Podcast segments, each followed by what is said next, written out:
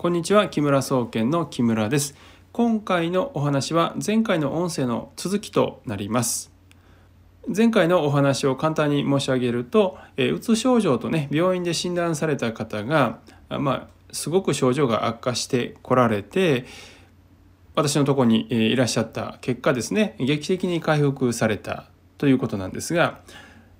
カウンセリングとかえー、投薬もちろん投薬なんかねしませんけれども、えー、そういったことなしでですね私たちは気候をの治療を行うことで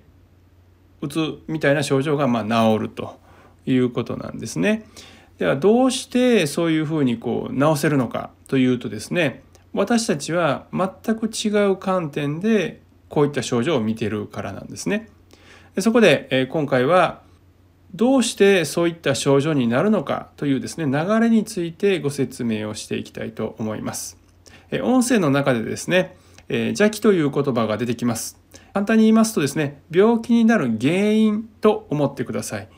それでは音声の方をどうぞお聞きください。どっちが先なんでしょう？体が先なんですかね？まあ、僕らが見てるとまずこう体に邪気がたくさんこう溜まる。あそうか。そうです、うんうん、だから、あのやられてる原因がね例えば精神的にまあ自分でね人を恨んだりする気持ちを作り出す人もいますけどそうすると中で邪気が増えてきて、うん、単純に言うとこう水がよどよどんでくるわけですよ、体の中に、うん、よどんでくるとよどみによってこう機能がどんどん落ちるので、肉体面もだるくなる。で、あの東洋医学的なまあ考えだと内臓と感情が非常に強い結びつきがあるので、内臓が弱るってことは感情がおかしくなってくるってことなんで。その通りかもしれないで、ね、だから腎臓が弱い人はものすごくビビりが多いって言われるんですね恐れおお怯えるタイプの人が多いって言われてて。だから腎臓が強くなってくると自然とそのビビり体質が治るっていう、ね、そうです。気持ちが落ち着いてくるんですよね、うんうんうん、だからそういうこう肉体とその精神のえー、関連性相関関係を考えてるのって東洋医学なんですよね。で西洋医学は一切考えてないので分断されちゃってるわけですよ。で多少あったとしても栄養が足りないって言ってそんな栄養足りないって思いますけど僕は。ネパールの人とか見てるから。ネパールの人栄養なくても元気だけどって思いながらねだからそういう意味ではこうまあとにかくまあ、目に見えるものでいうと栄養ぐらいしか言いようがないのかなっていうのがあって邪気が体にたまる動きが悪くなる機能が低下するでいろんな機能が低下するってことは意欲も減退してくるっていうそういうまあ段階的な変化を経て問題が発生する。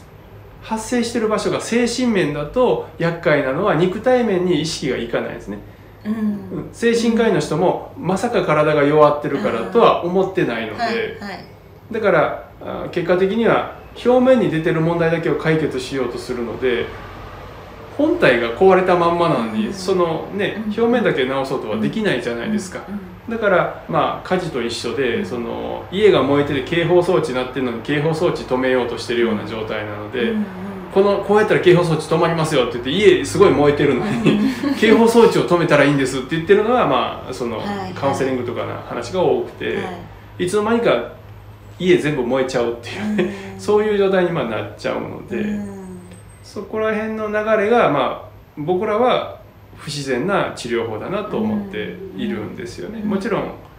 肉体面を直してから例えば心理学のテクニックとか価値観をどういうふうにこう捉えて人と話すかとかっていうのは学ぶと効果は高いと思うんです、はいはい、順番が皆さん逆なんですね。うつで調子が悪いとか、えーなんか不安感が強いっていう時に心理学だけ習っちゃうから、いやまず体の面を強くしておかないと、土台が不安定なのにその上に何か物乗せたら、土台が動くたびにその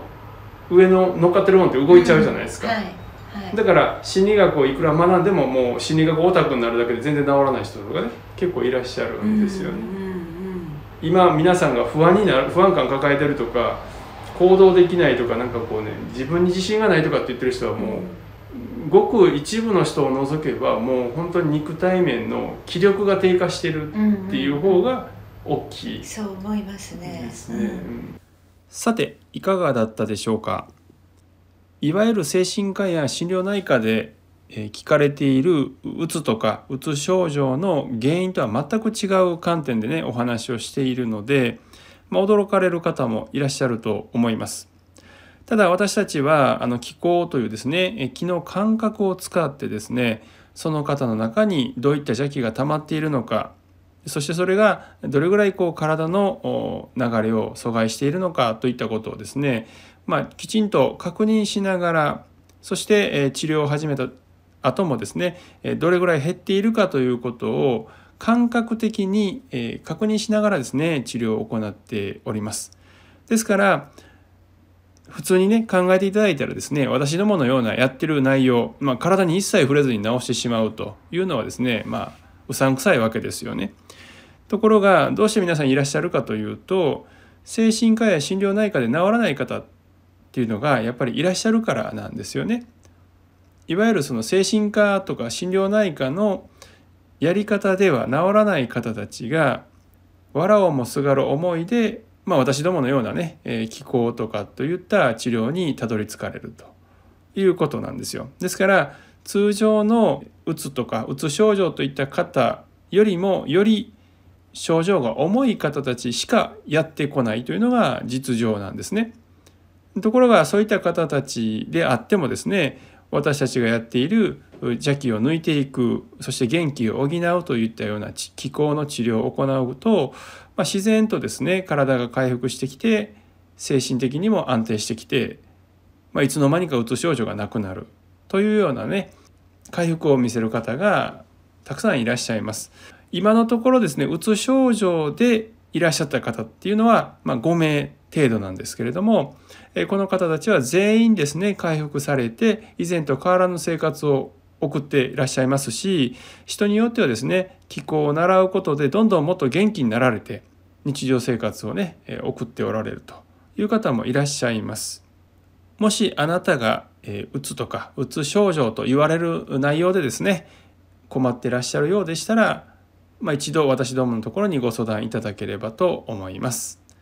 最後までお聴きいただきありがとうございました。それではまた次回お会いしましょう。